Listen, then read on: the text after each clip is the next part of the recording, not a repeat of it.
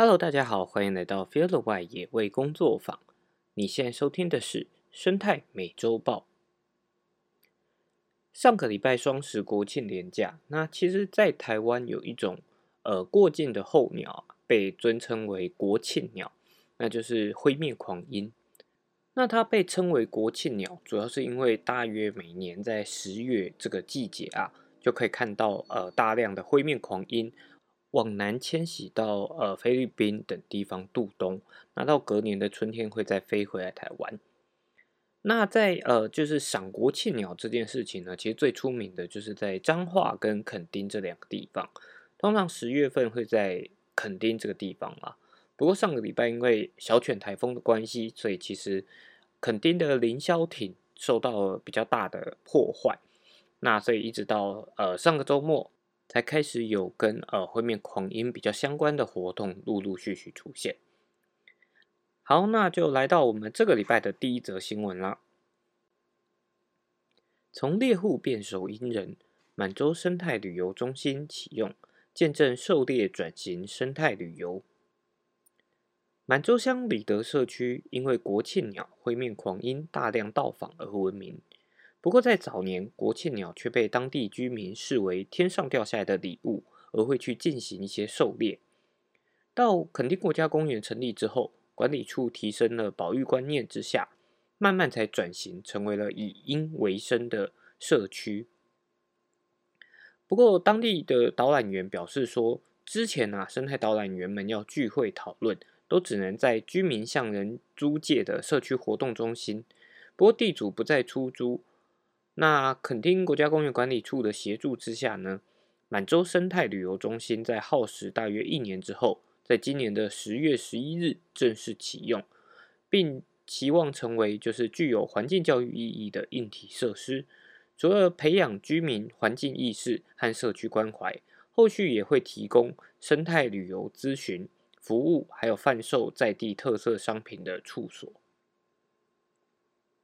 如果以前有在赏鸟的朋友啊，大概都会知道国庆鸟就是这个季节，算是呃蛮受到大家重视的。那其实像我自己也去过了两三次，我觉得最有趣的是，其实因为它当就是天色渐黑的时候，这些灰面狂鹰啊，它会降落到满洲这个地方的树森林里面去做休息。那因为他们会用一个盘旋的方式下来，所以场面也相当的壮观哦。那所以这个活动通常有被称为“观落音”，就是观降落的老鹰。那因为取谐音的关系，我个人就觉得蛮有趣的。那所以当这个满洲生态旅游中心启用之后，相信未来就更多人去这个观落音的时候啊，就可以有更好的场地去看一些可能告示牌啊，或者当地的导览解说，让大家更了解这个当地社区的变化。还有灰面狂鹰的一些生态习性了。好，那第二则新闻呢，也跟鸟类有关哦，不过是一般我们比较常见的鸟类。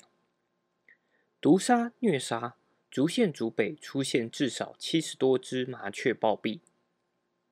在新竹县的竹北市，上周传出了有小路上面有大量的麻雀因为不明原因暴毙的事件。通报的市民说，他是在一大早起床晨跑的时候路过，然后发现有二十多只麻雀集体暴毙在马路上。因为没有任何的外伤，所以怀疑应该是被毒杀的。当时现场还有两只奄奄一息、掉落在路面无法振翅的麻雀，他担心这两只会因为路过的车子而碾死，还特别带到路外安置。县府的农业处得知到之后呢，也派员到场勘查。那鸟的尸体初步清点多达七十多只，有的就曝尸在马路上，那有部分呢惨遭车辆碾压，有的沉尸在田间、圳路或者是圳路旁，那部分惨遭红火蚁啃食，所以无法判断是否有明显的外伤。因为有部分的鸟尸啊腐烂到只剩下外壳，那有部分的鸟尸则是刚暴毙的，所以怀疑说在这个。这里的麻雀遇害的时间应该断断续续有一段时间哦。那目前正值麻雀这类杂食性鸟类的食物来源青黄不接的时候，所以三不五时可以见到成群的麻雀飞下来啄食路旁的水稻。如果证实是毒杀，那很有可能是传统农业跟生态竞争冲突下所导致的，但也没有办法排除说有没有可能是因为一时兴起的零星虐杀行为导致。好，麻雀应该算是一般大众都认识的物种之一了。不过因为环环境的改变，还有农作方式的变化，这几年其实一直陆陆续续都有听到一些鸟类的观察者说，麻雀的数量越来越少。在今年的三月二十日世界麻雀日的时候呢，其实上下游新闻曾经写过一篇新闻报道，就是我刚刚提到的这个麻雀越来越少的这个讯息，而新闻内容里面也确实，麻雀可能会受到人为的环境影响而变得越来越少。那里面也有提到说，哎，很多的农民他都一般都认为说麻雀它是一种害鸟。但其实麻雀它的呃食物来源除了杂食以呃就是一些稻谷杂粮之外，它也会去吃农田里面的虫。所以当麻雀真的不见的时候，真的对农田生态是好的吗？那刚好这个礼拜呢，也有另外一篇跟麻雀防治有关的新闻哦。麻雀酿稻作损失，农民放佛经感化他。云林县土库镇水牛安养中心贩售自然农法的茴香米，为了驱赶麻雀，中心负责人曾经用过鞭炮、彩带、稻草人来驱鸟，不过效果有限。日前朋友送给他十五台太阳能念佛机，他尝试插在稻田旁边，然后竹竿上，念佛机里面有二十首佛经，那佛号二十四小时循环播放，结果意外的驱鸟效果相当不错。而且念佛机呢是由太阳能来驱动的，所以还可以达到节能减碳的效果。负责人猜测，应该是因为念佛机里面的人声让麻雀误以为田里面有人，因此不敢靠近。那他也决定持续用念佛经来度化这些麻雀。不过专家表示，念佛机主要是用低频声音来驱鸟，久而久之麻雀听习惯了，恐怕还是难以度化。所以说，除了用毒的啊，也许还可以用一些奇奇怪怪、很多不同新奇的方式来达到驱赶的效果。因为就像刚刚提到的，麻雀不只是吃稻谷，它也会帮助农民吃一些昆虫。所以，呃，如果说麻雀真的都被毒死，昆虫危害变重，也只会让我们的米需要用更多的药剂来防虫。那这些药剂最后也是因为生物累积啊或食物链的关系而影响到人身上。不过，就像新闻里面专家说的一样，动物的学习能力其实非常的强。如果念佛机是二十四个小时不间断的播放，我想过一阵子麻雀可能就会发现说，这个声音对它没有任何的影响，也就不再害怕了。那也是因为这样，任何的动物防治其实都没有所谓的一劳永逸。像猕猴对于果园的危害，也是呃有农民研发出了感应式的声音装置。希望来吓跑猕猴，不过目前好像没有呃完整的研究来了解说这样子的感应式声音装置究竟在防猴上面效果如何，以及如何来就是因为你要先知道效果如何，才可以知道说我们如何来改善，可以让这个猕猴驱赶的效果达到更好。那刚刚那篇新闻讲到动物诶会学习。慢慢的变得不怕人，所以下一则新闻也跟这个有关。长中山羊不避人，生态改变警讯。在苗栗县的南庄乡嘉里山标高两千两百二十公尺，有台湾的富士山之称，是热门的登山路线。那每到假日，山友都络绎不绝。不过近半年来，不断有山友目睹到了长长中山羊。也就是现在其实应该要证明为台湾野山羊哦。那这半年来不断有山友目睹了台湾野山羊就在步道旁边，也不会特别的避开人类，有时候乖乖的被拍照摄影。那山友们都认为相当的幸运，开心分享到网络上。苗栗县自然生态保育科的科长呢，则忧心忡忡的认认为说，这可能是一种警讯。因为台湾野山羊生性羞怯，那现在变得不怕人，出现在步道旁，可能是因为已经习惯人类活动，因此没有特别惊慌或走避。那也请民众不要任意的喂食或者是骚扰台湾野山羊，以避免影响到他们的改变他们的行为模式。那野生动物难道本来就是怕人的吗？这个礼拜刚好还有另外一篇新闻，就是分享这样子的研究。研究比起狮子，野生动物更怕人类。加拿大西部大学的生物学家利亚纳博士和世界顶级狮子研究专家克雷格博士等人呢，在南非克鲁格国家公园合作研究。他们在旱季的期间，将装有发扬声器的摄影机。架设在水池内的水，呃，架设在公园内的水坑附近。那只要动物经过，就会触发这个感应器，然后呢，就会播放出声音，包括人类正常说话声、狮子的咆哮声、狗吠和枪声，以及鸟类的叫声等录音。那记录了十九种大型哺乳动物对于这些录音做出的不同反应。研究人员发现，其中百分之九十五的动物在听到人类声音时，会比听到狮子吼叫跑得更快、更迅速的逃离现场。相比之下，动物在听到狮吼的时候，通常会犹豫一两秒才离开。有的动物，像是大象，甚至做出了对抗性的反应，会主动接近并攻击扬声器，表明了这些大象呢选择和狮子正面对抗的积极态度。美国明尼苏达大学的帕克教授说：“他们对于人类的恐惧是根深蒂固且普遍存在的，所以出于保护这些野生动物的目的，我们应该要开始认真思考这个事实。”领导这项研究的扎内特教授则表示：“这项研究呢，揭示了一个不容忽视的问题，就是人类的活动呢，对于野生动物产生了深远的心理影响。”即便这些动物未直接受到人类的威胁，像是狩猎，但仅是人类的存在和活动就足以扰乱他们的正常行为。即使是善良的人们在进行野生动物观光旅游的时候，对于野呃动物都会造成一定的影响。不过，也有研究人员在探索这个发现是否可以用来刻意引导，就是濒临灭绝的物种，像是南方白犀牛。远离南非这种严重的偷盗猎区域哦。好，虽然这篇新闻里面说野生动物对人类的恐惧是根深蒂固的，不过我个人会觉得，其实是因为呃人类的声音在国家公园内是最不常被听到的，像有许多动物在习惯人类聚落后，甚至会在夜间跑到聚落里面来觅食。不过，这当然也跟不同的物种还有不同个体的警戒程度有关系了。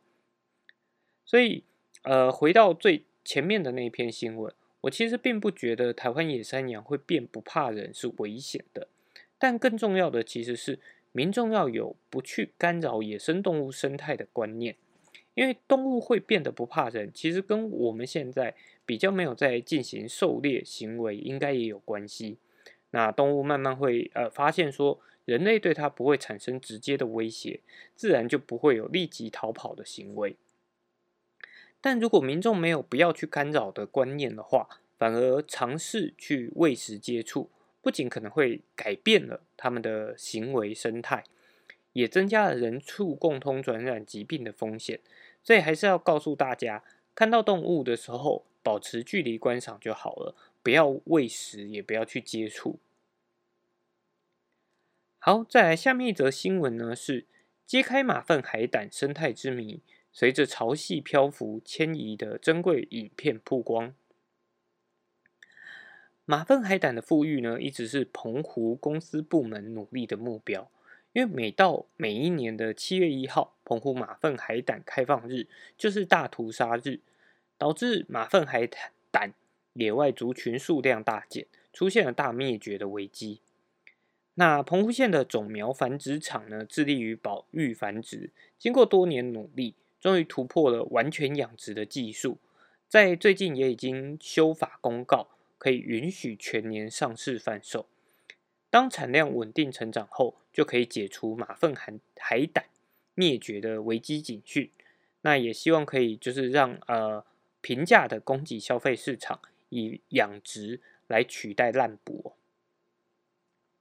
除了人工饲养之外，其实这个澎湖的种苗繁殖场也有培育种苗四处放流，但在收成的时候，收成期的时候数量却非常的少。反而是临近的海域可能会出现爆量的马粪海胆。由于马粪海胆呢，它基本上是附着在岩壁上，行动相当的缓慢，所以会出现在呃一公里以外的海域，就让外界相当质疑。那多年之后呢，现在终于解谜了。根据澎湖县种苗繁殖场的纪录片显示，证实了海洋生物利用漂浮迁移的机制。一生与海洋为伍的海洋志工队长，累积了一甲子的经验和十多年来的探索，那一一验证就是民众口耳相传的一些知识。相信在未来啊，马粪海胆的漂浮迁移机制可以列为海洋生物科学的知识之一了。那希望这个养殖技术呢，能够尽快的舒缓野生马粪海胆的危机。如果到时候真的上市的话，也希望大家多多支持贩售养殖海胆的商家，而不要让这个野生海胆再遭到滥捕了。好，讲到海洋资源，下面一则新闻也跟这个有关。中国赶海短影音催生潮间带生态危机。在近年来啊，有许多游客通过影音自媒体发现了赶海的乐趣。他们涌入中国从南到北的沙滩，带来了成堆的垃圾、海草的损坏，甚至还威胁到了受法律保护的物种和栖息地。这种方式也被称为毁灭式的赶海。赶海一般就是呃，像民众会去海边，可能捡拾一些贝类，或者是利用一些小器具来捕捉草间带的一些生物。那根据短影音平台西瓜视频的统计。在二零二零年，在西瓜视频上面的赶海影片播放量超过了四十亿次，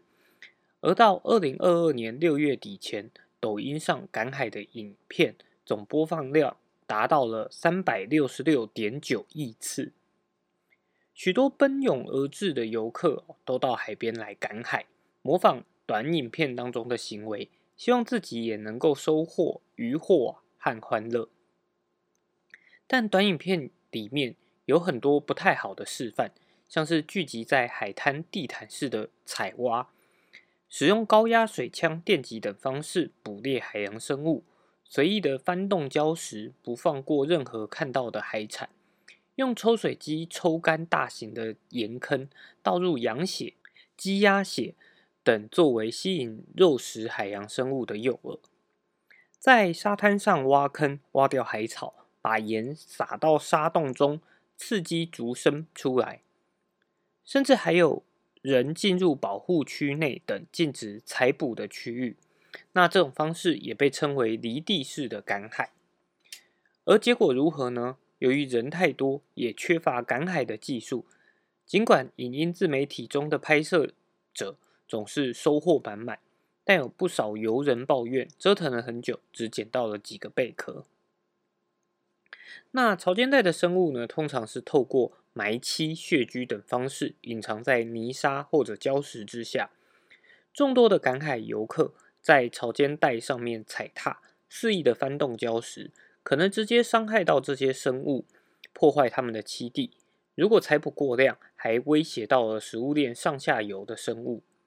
早在二零一八年，就有人指出，人们密集的赶海活动直接干扰和破坏了山东省近海潮间带的生物栖息地，导致生物多样性呈衰退趋势。不过，滨海潮间带呢是公共资源，除了受保护的区域外，不太可能简单禁止游客来赶海，而且赶海旅游还能给当地带来收入。因此被政府视为休闲渔业的一部分，关系到了渔民增加收入、渔业和渔村的转型。中国呢，目前也正在探索各种可能的方式，譬如说，在海南省潭门镇和渔民合作社一起打造滨海渔业资源和渔业文化为核心的科普旅游服务，跟北港岛村委会镇镇村哦乡村振兴队等共同讨论渔村社区产业发展的规划。影音自媒体刺激了无序赶海的热潮，同时也能够说明让更多人认识海洋。例如直播潜水，将人工种苗投放到条件适宜的海域，让它们自然生长的资源增值方式，人们不用到现场即可以获得难得的青海体验。他们也希望未来可以推动滨海渔业社区的可持续性发展。好，在前几周其实也有提到，网络也有可能会助长了动物虐待。那在这个资讯媒体爆炸的年代，常常有一些东西爆红，就会让大家疯狂的去尝试。但这样一窝蜂的行为，如果是发生在自然资源上面，就可能会突然造成巨大的影响。所以这边当然也希望，就是告诉大家，如果看到了一些，哎，你很有兴趣、正在流行的事情呢？不要一窝蜂的就去执行，也许可以多做一点功课，就可以找到更恰当的时间点去做，又不会影响到整个生态的永续发展哦。在这个礼拜的最后两则新闻呢，是台湾的野生动物即时新闻。第一则是蓄水工程将破坏欧亚水獭栖地，金门金沙溪人工湖县府中允暂缓。金门县政府公务处呢，在二零二一年向中央递交了金沙溪流域水资源开发规划的修正稿，规划利用金沙溪出海口附近既有的七个闲置余温和战备池的改建，用来储存淡水。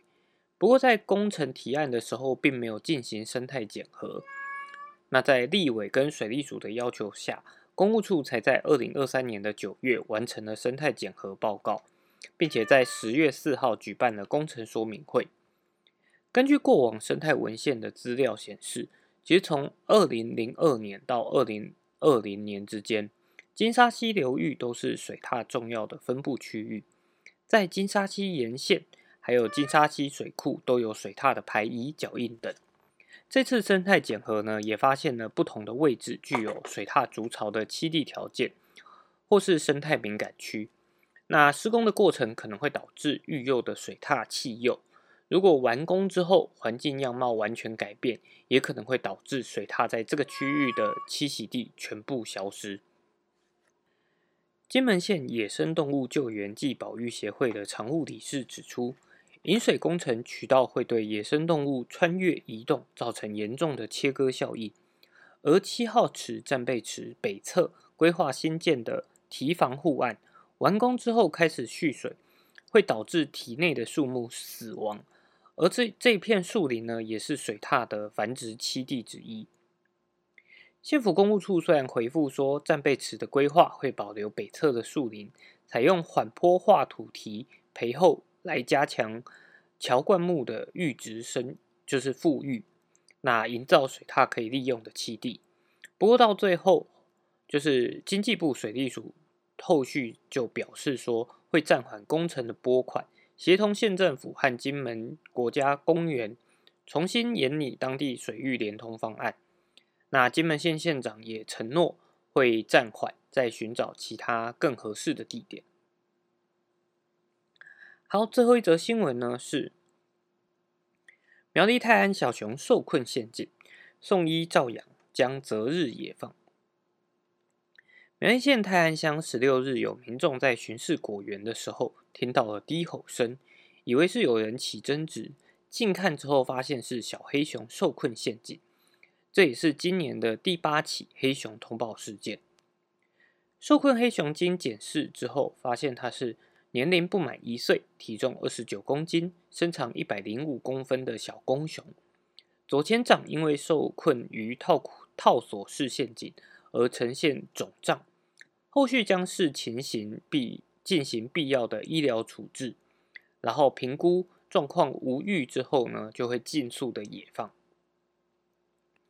那被誉为最有台湾代表性的台湾黑熊啊，在台湾其实唯一的天敌就是人类。呃，今年总共目前到现在有八起的黑熊通报事件，虽然不完全都是呃，就是套就是中陷阱的黑熊啊，不过中陷阱的黑熊也是占了蛮高的比例哦。那除了精准式的猎具来避免误捕到黑熊，难道没有其他可以在做的事情吗？我想可以努力的路还非常的长啊。那虽然说呃有八笔这个通报事件，并不代表说哦黑熊好像特别的危急，或者是哦黑熊数量变多了。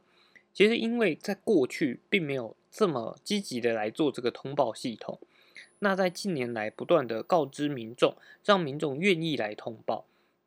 所以我们才会在今年可以有哦就是。相对比较多的资料收集，但它长期到底是怎么样的发展，其实需要更长期的记录才可以知道。所以，呃，还是希望说，就是大家如果有看到跟黑熊相关的资讯的话，都可以积极的通报。那野味工作坊在这边也是希望可以让大家更认识我们的生态，然后让大家都能够成为呃所谓的公民生态科学家。好，那这个礼拜的生态美洲报呢，就到这边。喜欢我们的节目，欢迎追踪我们的 Podcast 频道。我们同时也有脸书的粉专、Instagram 跟 YouTube 频道哦。那我们就下礼拜再见啦，拜拜。